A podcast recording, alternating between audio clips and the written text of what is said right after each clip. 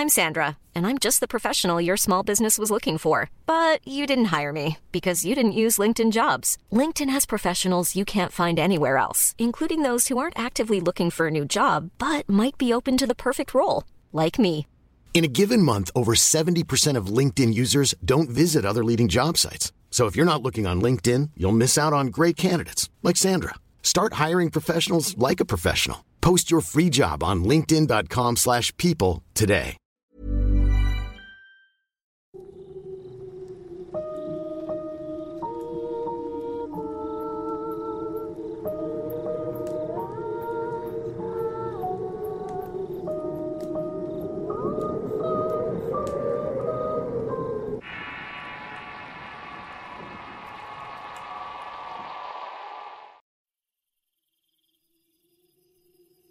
¿Qué tal? Soy Eduardo Liñán y en un podcast pasado hablábamos acerca de seres legendarios presentes en diferentes culturas alrededor del mundo, cuyas historias nos hablaban de su presencia en casas como guardianes de la naturaleza y en ocasiones pueden ser vistos por personas. Su aspecto puede ser variado, pero el común es que son personitas de menor tamaño, viejos en apariencia y algunos rasgos físicos exagerados como las orejas, la nariz o los pies, de carácter travieso, infantil y noble, aunque también se les representa de una manera más sórdida y con mal carácter, capaces de hacer daño a cualquiera en aras de proteger su territorio, la naturaleza, su integridad o porque simplemente les has caído mal.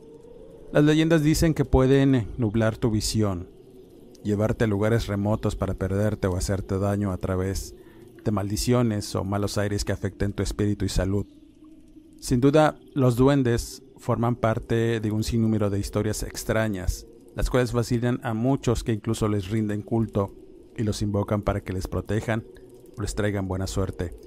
La palabra duende procede de la expresión duende casa o dueño de la casa, en referencia a que antiguamente estos seres invadían los hogares. En nuestro país los más conocidos son los cheneques o los aluches. En el podcast Cheneques hablé un poco de ellos. Ahora le toca el turno a los duendecillos mayas. En los estados del sur de México, principalmente en la península de Yucatán, existen diversas leyendas que giran alrededor de diminutos seres que las personas comúnmente ven durante las noches entre montes y veredas, haciéndose presentes con chiflidos, risillas y pequeñas piedras que son lanzadas a aquellas personas que sin proponérselo invaden el espacio o el territorio de estos seres a los que llaman aluches. Se trata de seres elementales, nacidos del barro y provenientes de la naturaleza. Pueden ser buenos y generosos, pero si los tratas mal, también recibirás lo que mereces. O si no les demuestras respeto, ellos tampoco lo harán. Lo más común es que cuando las personas invaden su territorio, los insultan, o no les dejan una ofrenda, les harán travesuras, los perderán en la selva o enviarán enfermedades a través del viento para advertir que con ellos no se juega aunque por el contrario si los tratas de manera amable y les das ofrendas, los aluches corresponderán cuidando tu milpa y harán que tengas una buena cosecha, además de que todo lo que hagas te resultará provechoso. La gente que afirma haberlos visto siempre comenta que su apariencia asemeja a niños, aunque otros dicen que sus rostros se miran avejentados porque han caminado en la tierra desde tiempos inmemoriales. Algunos visten con piel de animal otros están cubiertos de barro, portando sombreros extraños hechos de paja.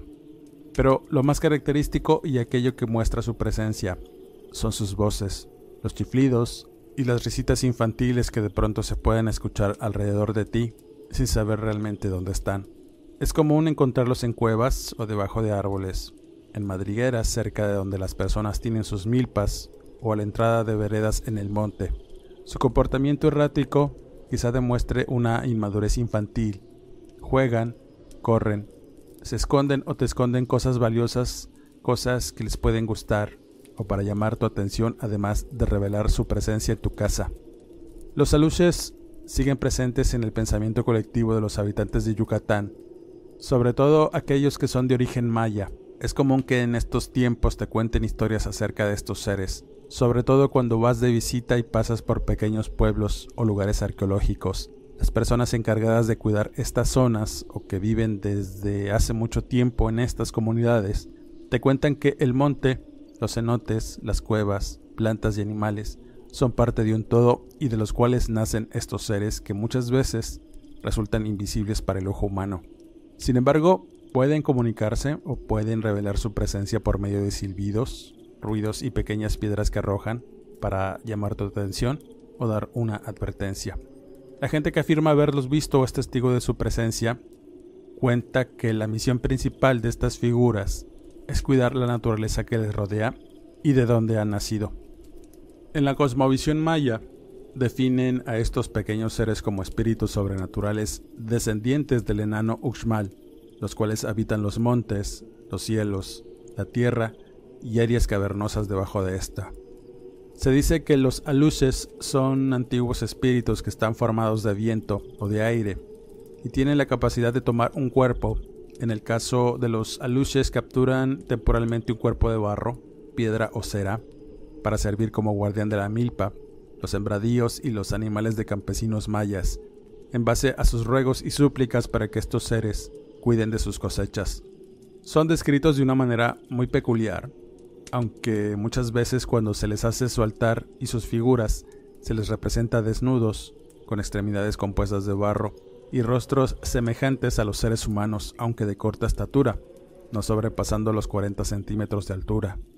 Otras voces afirman que muchos de estos se acompañan de un pequeño perro, que siempre anda con ellos entre las milpas, además de montar tejones o tapires que usan para trasladarse a lugares lejanos o entre la selva y evitar los peligros de esta, sobre todo a los jaguares. Tienen una personalidad inquieta y bromista, como la de cualquier infante, y estos son casi siempre atraídos por la presencia de estos seres de pequeña estatura, que muchas veces juegan con los hijos menores de los campesinos. Esta situación genera cierto temor en los padres, ya que hay historias que dicen que cuando una luz le gusta un niño, se lo lleva al monte donde lo tendrá como sirviente, lo cuidará y lo transformará en otro alush a través del tiempo y su sangre. Por esa razón es que muchos habitantes de las comunidades cuidan mucho a sus hijos para que no se los lleve un alush. Las familias son muy cuidadosas cuando tienen niños y viven en comunidades rodeadas por montes y cuevas, ya que es muy probable que en estas vivan aluches. Por tal motivo no es extraño que las familias hagan ofrendas a estos seres para la protección de sus hijos. La gente nunca debe correrlos, tirarles piedras o decirles groserías para alejarlos, ya que de hacerlo no dejarán dormir a la familia, sacudirán la hamaca o la cama, robarán sus zapatos, les arrojarán piedras a los techos o paredes de la casa, y si hace frío o llueve, tienden a orinar el fuego del fogón con que se calientan o les echan agua fría en la cara durante la noche. Para evitar estas molestias, las personas deben atenderlos, pero sobre todo respetarlos a ellos y a los entornos donde viven. Se tiene la creencia que los aluches les gusta jugar particularmente con infantes varones, y en ciertas partes se tiene por costumbre vestirlos como niñas con huipil hasta los 7 u 8 años, y mientras los padres trabajan en el campo o en la milpa, puede que se aparezca una luz ante los, ante los menores, invitándolos a comer a sus dominios. Si el niño llora o corre, asustado, será una ofensa para la luz, y sucedido esto, con el tiempo los padres notarán que el menor tendrá fiebre, le arderán los ojos y en general se sentirá mal. Al suceder esto, los padres de inmediato deben de visitar a un Eshmen o brujo comunitario que curará al niño y les dirá qué tipo de ofrenda deben de realizar para calmar la ira de la luz, colgando ciertos alimentos en la hamaca del menor o enterrándolos en las cuatro esquinas de la casa o el terreno donde esté ubicada. El alush, a diferencia del cheneque, tiene rasgos característicos y místicos de acuerdo a la cosmovisión maya, en las que circulan muchas leyendas acerca de su presencia. En la mayor parte de los casos en los que se ha podido ver una luz, aparte de la descripción ya mencionada, evoca en gran medida, al menos en su apariencia y costumbres, a un campesino maya que cuida la tierra y lo natural, que es de donde proviene su sustento. Lo anterior es porque existen algunas versiones acerca del origen de los aluches, algunos los sitúan en viejas tradiciones mayas que hablan de que antiguos sacerdotes, que los crearon a partir del barro y oraciones, para atraer los espíritus del aire y que tomaran posesión de las figuras de barro, y maíz creadas por ellos. En la cosmovisión maya es común que el mundo sobrenatural se sobreponga al mundo terrenal. En el caso de los aluches son figuras que ocupan la tierra y viven de ella, por lo que tradicionalmente hay que convivir, compartir y solicitar su permiso para habitarla o trabajarla. Los aluches no son dioses, pero son espíritus vengativos al sentir que no les muestran respeto a ellos y a la naturaleza de donde provienen. Es común que en estos tiempos en comunidades rurales de la península aún se realizan ceremonias tradicionales a dioses, diosas y otros seres que forman parte de la mitología maya. Y hay por supuesto un secretismo implícito en estas prácticas como ya lo hemos venido mencionando. Uno que es utilizado por personas que practican una creencia en la actualidad, que no es bien vista y que aún es perseguida. Aunque no punitivamente, si la colocan como una muestra de ignorancia primitiva y que no va acorde con la vida de la actualidad y la modernidad. Para solventar estas críticas y señalamientos hacia la vida de las personas en las comunidades mayas, que no siguen las mismas creencias que el común, utilizan imágenes o reproducciones gráficas de santos católicos o el mismo Jesucristo para hacer sus invocaciones tanto a ellos como a los señores de los vientos, el cielo y la tierra pidiéndole permiso para usar sus dominios, que haya buenas lluvias y cosechas, dando gracias por ella y las bendiciones que obtienen de los elementos. Lo anterior como yo lo he venido explicando y como en la mayoría de las creencias que no son comunes y que son usadas y realizadas por gente que vive del campo, sabe que estas prácticas primigenias son juzgadas por ser supersticiosas y tener cierto atraso por lo que no suelen practicarlas abiertamente, ya que son criticados principalmente por grupos cristianos que viven en la modernidad y que al ver una creencia alejada de la religión dominante, la catalogan como mala o demoníaca, denostando las tradiciones primigenias y colocándolas como meras atracciones turísticas. Por supuesto que existen en estas creencias elementos que rayan en lo sobrenatural y lo mágico, prácticas que pueden tener creencias en lo malo pero también es cierto que muchas de estas creencias promueven el respeto y la armonía entre todos los seres que habitan la Tierra, ya que la Tierra es la que provee todo lo que un ser viviente necesita para sobrevivir y para los mayas no es la excepción. Los aluches son parte de estas creencias y seguirán vigentes hasta el final de los tiempos. Los brujos mayas o Eshmen afirman que tradicionalmente se puede crear un alush tomando tierra y barro de cuevas o cenotes vírgenes. Se forma el cuerpo con el barro, hojas de maíz y frijoles. Se hace un ritual de velación en la milpa o terrenos donde van a vivir estos seres. Y una vez hecha la figura, tienen que añadirle sangre y es proporcionada por el dueño de la milpa y su esposa para después hacer nueve rezos y ofrendas durante nueve días para que el alush cobre vida nueve meses después. Mientras el Eshmen pronuncia el nombre del campesino cuya milpa cuidará el pequeño ser, para que éste lo reconozca como amo y cuide de su milpa haciéndola prosperar y alejar a los posibles ladrones, estableciéndose entre ambos, entre el amo y el alush, un acuerdo en el que este último debe de cuidar los intereses del amo y éste proveerle de ofrendas para reconocer su labor. Por esta razón, el dueño de las milpas debe levantar un nicho o altar dentro de la propiedad, en un lugar apartado de las miradas curiosas y a donde solo el dueño y su mujer pudieran acercarse para realizar una ofrenda al luz guardián. Cuando su amo muere, el luz permanece en los territorios del fallecido para cuidarlos, quedando bajo la protección de Yum Cax, dios maya del maíz.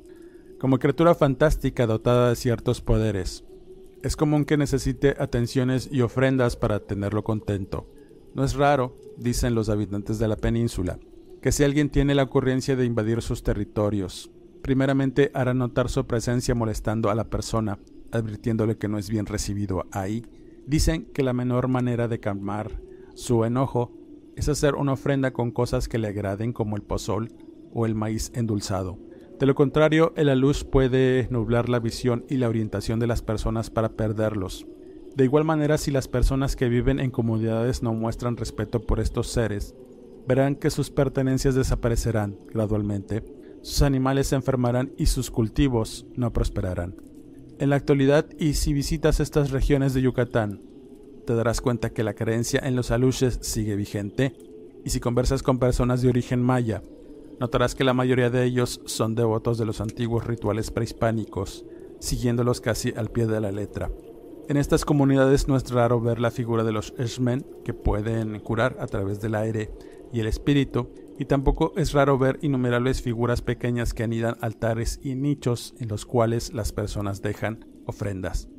Otras personas, en cambio, con pensamientos más modernos, consideran que estas criaturas provienen de un folclore antiguo que veneraba la naturaleza y sus misterios como origen de todas las cosas, y como en la mayoría de los casos, si visitas comunidades rurales o alejadas de las urbanizaciones, te darás cuenta que las personas que tienen sus parcelas y sus milpas creen fervientemente en la existencia de los aluches.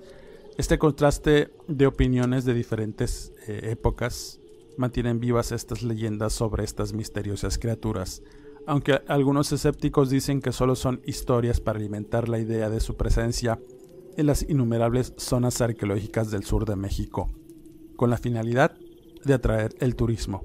Sin embargo, y contrario a lo que se pueda creer, también existen visitantes de estas zonas que no forman parte de la cultura maya, que tienen una creencia en los aluches y procuran dejar una pequeña ofrenda de comida donde se sabe existe la posible presencia de un alush.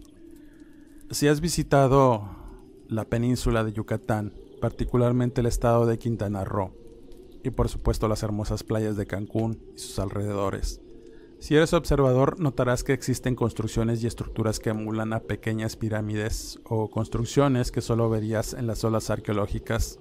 Son a menor escala, algunas a la vista y otras que pasan desapercibidas, erigidas en lugares poco convencionales como debajo de un puente, entre la maleza y poco visibles para las personas que no son curiosas.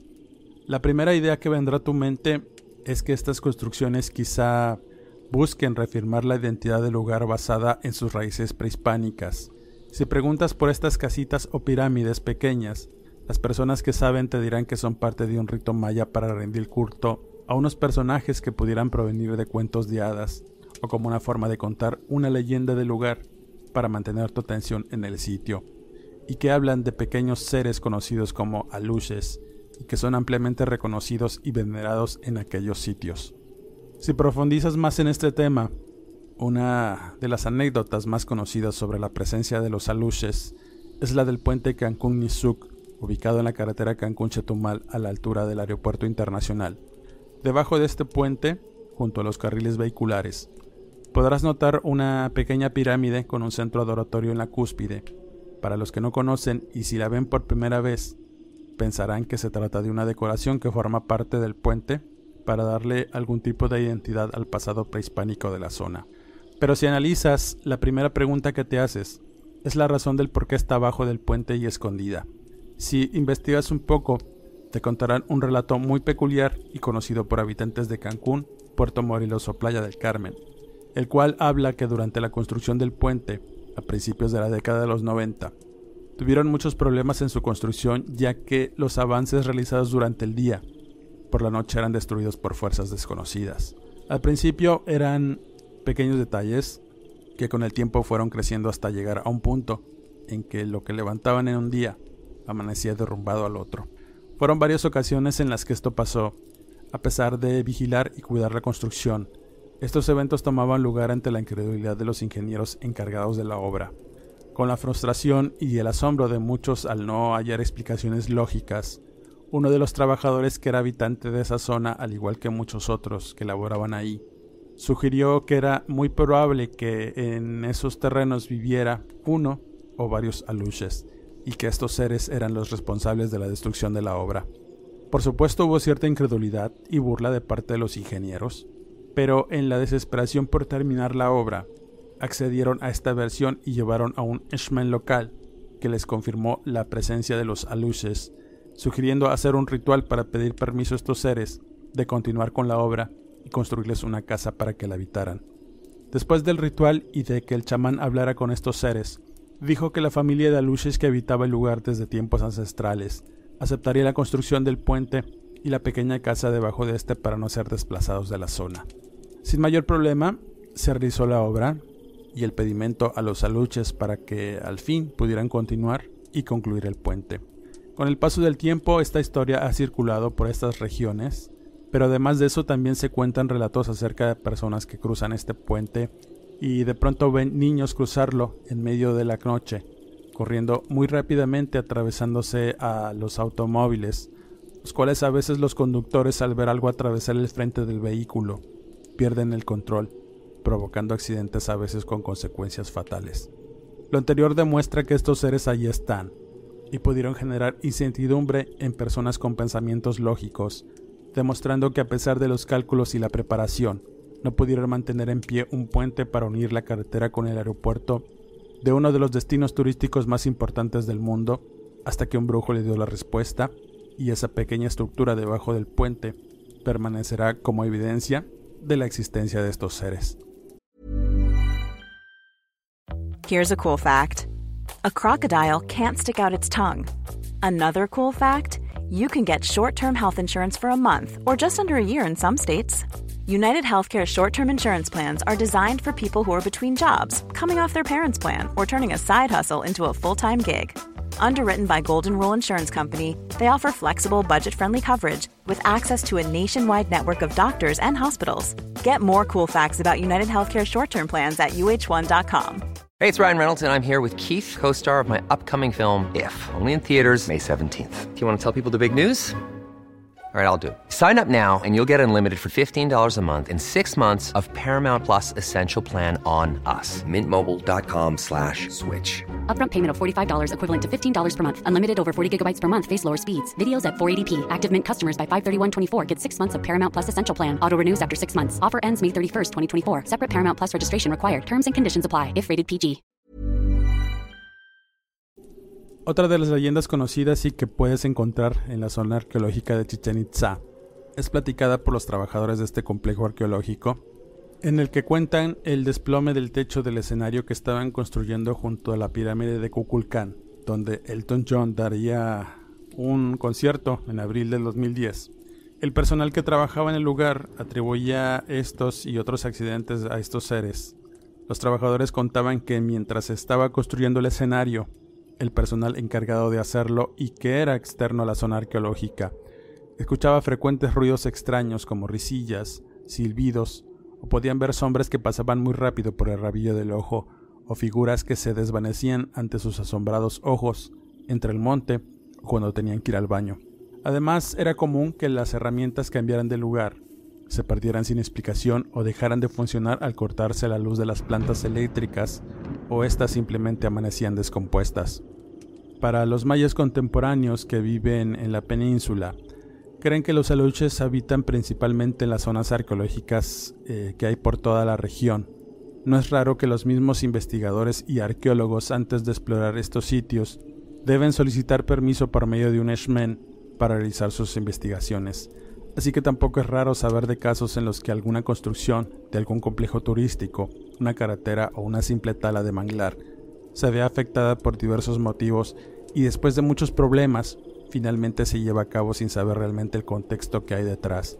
Si somos un poco observadores y seguimos de cerca diferentes noticias que circulan en esta zona de la península, en muchas de ellas lograremos encontrar la presencia de aluches, sin realmente verlos, pero sí podemos observar sus pequeñas travesuras que atrasan y causan problemas a las personas que invaden sus territorios.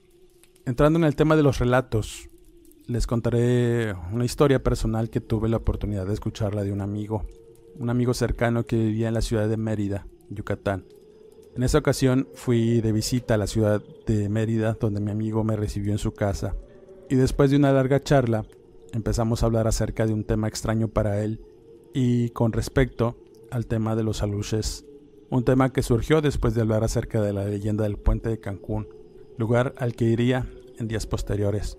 Él siempre fue un hombre totalmente escéptico de los temas paranormales, especialmente de leyendas que circulaban en lo largo y ancho de la península. Él se consideraba un hombre muy racional y practicaba un ateísmo gobernado siempre por la razón. Sin embargo, su opinión cambió de algún modo, ya que a pesar de que toda la gente que le rodeaba hablaba de los aluches, él de ningún modo creía en estos seres, considerándolos como algo folclórico, parte de la identidad de un pueblo con raíces mayas, y que por supuesto en esas zonas donde trabajaba era lo común. Mi amigo era aficionado a salir a explorar a pueblos y sitios arqueológicos, y en una ocasión que visitaba la zona arqueológica de Uxmal, había ido con su familia compuesta de su esposa y sus dos hijos, uno de 14 y el menor de 5 años. En cierto momento del paseo, mi amigo fue a caminar por la pirámide principal, y cerca de esta zona había un montículo de piedras y basura que provenía de una excavación cercana. Así que comenzaron a rodear este lugar para llegar a la escalinata, pero el niño ya no quiso seguir adelante, quedándose estático y mirando hacia el frente muy quietecito. Ante este comportamiento extraño, mi amigo notó que su hijo estaba helado y muy rígido de su cuerpo. Al preguntarle qué le sucedía, tan solo se le quedó mirando diciéndole muy serio, es que no podemos pasar por ahí. Mi amigo, el señor pequeño, me dijo que era peligroso. Sin entender por qué decía eso y a qué se refería, le hizo caso viendo que estaba en un estado de alerta y un poco asustado, así que lo cargó y regresó con la familia, pero antes de hacerlo, su hijo señaló hacia las piedras y al voltear, mi amigo miró con asombro que de entre las rocas salió una enorme serpiente que a juzgar por su apariencia supo que era venenosa.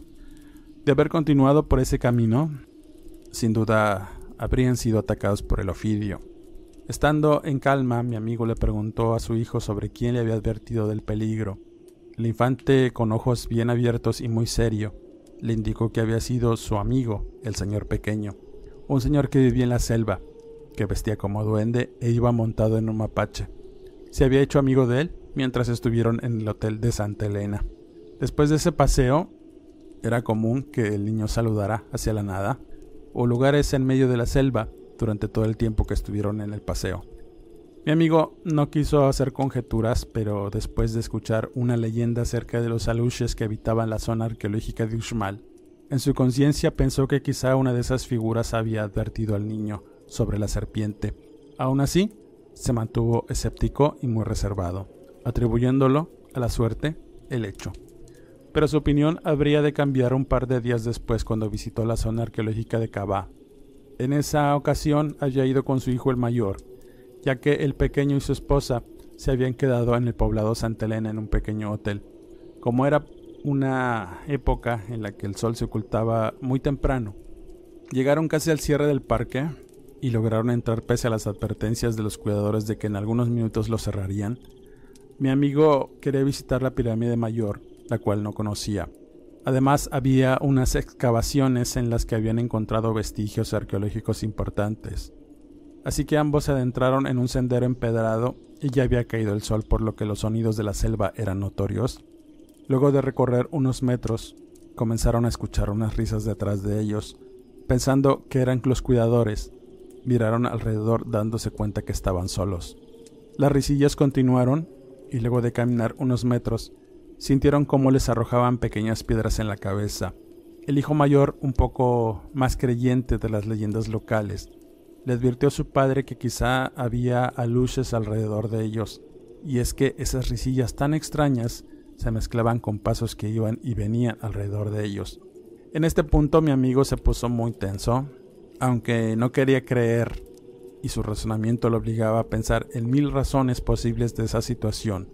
De pronto, a lo lejos, y al final del camino observaron unas luces que iban y venían. Al principio mi amigo pensó que eran luciérnagas, pero al ver el movimiento errático sobre el suelo, intuyó que algo andaba mal, poniéndose aún más tenso. Cuando llegaron a la pirámide, se tomaron una foto. Decidieron regresar inmediatamente porque aquellas pequeñas presencias se hicieron notar aún más. Las risitas, las piedritas y unas voces muy tenues que mi amigo escuchó le erizaron la piel y lo hicieron caminar más deprisa, tomando fuertemente a su hijo para salir de ahí. Entonces, mi amigo cometió un error. Por la desesperación y la tensión del momento, tomó una piedra arrojándola a donde creía haber visto algo y comenzó a proferir insultos a lo que fuera por asustarlos. Dice que en ese momento dejó de escuchar todo, quedando solo los sonidos de la selva y una tranquilidad que fue rota por un cuidador que les indicaba salir del parque. Cuando por fin iban de regreso a Santa Elena, ambos conversaban sobre el extraño encuentro y al llegar al hotel les recibió la esposa, muy alterada y llorando de desesperación. El hijo pequeño se había perdido unas horas atrás mientras estaban en el parque. Mi amigo, sin poder dar crédito a lo que estaba pasando, se dio a la tarea de buscar al hijo por las inmediaciones del hotel. La esposa le reveló que mientras veía la televisión, se quedó profundamente dormida y no se dio cuenta cuando el menor salió de la habitación para jugar en el patio del hotel. Cuando despertó, se dio cuenta que su pequeño hijo no estaba, comenzando a buscar y preguntar al personal del hotel que rápidamente se movilizó a buscarlo. No había salido porque lo hubieran visto, por lo que empezaron a buscarlo en todas las habitaciones. Pasaron minutos y la desesperación de ambos padres iba en aumento.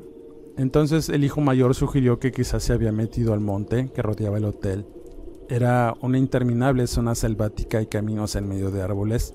Por la oscuridad y el lugar, era imposible meterse a buscar al menor en ese momento, y eso puso más histérica a la mamá y a mi amigo, que no daban crédito a lo que estaba pasando. El hijo mayor entonces le dijo a su padre sin pensar, a lo mejor es obra de los aluches, por las mentadas que les hiciste, se llevaron a mi hermano. El silencio se hizo entre todos los que estaban presentes, y uno de los empleados del hotel le dijo a mi amigo que aunque no creyera en tales cosas, sería bueno pedirle a los espíritus de la selva que le devolvieran al niño. Incrédulos, los padres tan solo se miraron, entre ellos, muy tristes, y la señora se arrodilló a rogar a Dios que le devolviera su pequeño hijo. Y el hombre que les había hecho la sugerencia de hacer una ofrenda sacó unos jugos y pan dulce que fue a dejar en un nicho a unos metros del patio del hotel. Hizo unas oraciones y mi amigo mentalmente pidió disculpas por su arranque, deseando que al menos el niño estuviera bien. Al paso de unos minutos y después de mucha tensión, de pronto llegó un taxista al hotel con el menor. De inmediato los padres corrieron a abrazarlo y ver que estuviera bien. El conductor mencionó que, mientras iba manejando por la salida a Mérida, vio de improviso salir al infante de entre la maleza, por lo que dio un frenón y atendió al menor pensando que era uno de los tantos que vivían en esa zona. Pero al verlo detenidamente, supo que no era de ahí, por lo que le preguntó dónde estaban sus papás mencionando el nombre del hotel, a un par de kilómetros de donde lo había encontrado. El niño, un poco confundido en qué bien, mencionó que estuvo jugando con su amigo el señor pequeño y que le pidió ir con él a ver unos animales. Dice que al meterse entre los árboles vio a más señores pequeños que jugaron con él, no dijo más y se quedó dormido por el cansancio, despertando después en medio del camino. Los padres, por supuesto, incrédulos ante el increíble hecho, no quisieron pensar nada más y por la mañana regresarían a Mérida. Mi amigo durante un tiempo no salió a sus excursiones por el temor a que le sucediera algo al menor, y esto me lo contaba muy serio, estresado.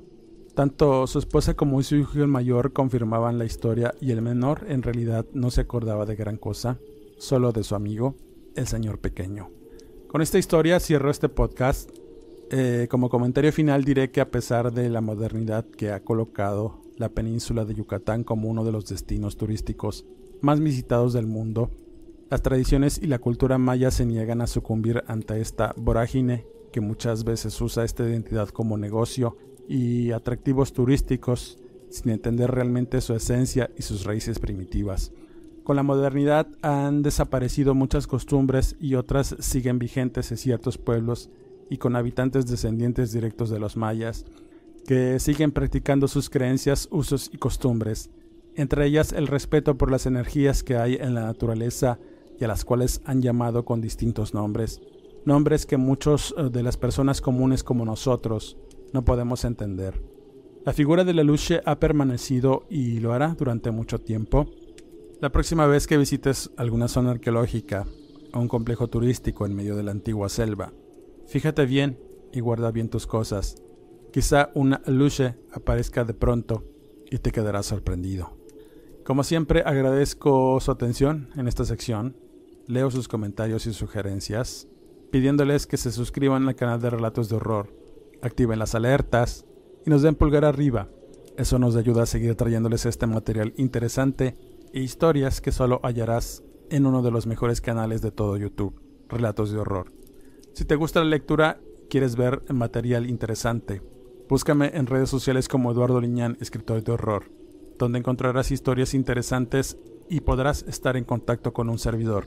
Sin más que agregar, no me despido y quedo de todos ustedes. Hasta el próximo podcast.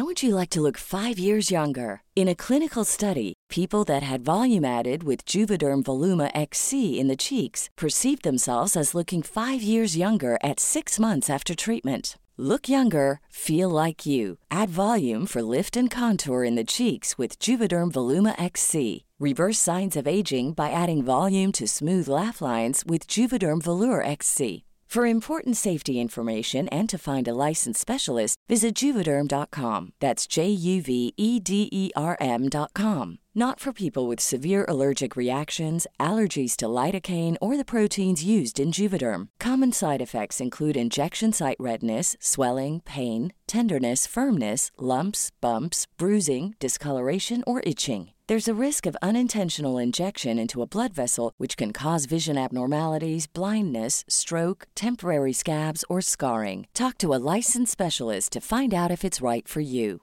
Planning for your next trip? Elevate your travel style with Quince. Quince has all the jet setting essentials you'll want for your next getaway, like European linen, premium luggage options, buttery soft Italian leather bags, and so much more. And is all priced at 50 to 80% less than similar brands. Plus, Quince only works with factories that use safe and ethical manufacturing practices. Pack your bags with high-quality essentials you'll be wearing for vacations to come with Quince. Go to quince.com/pack for free shipping and 365-day returns.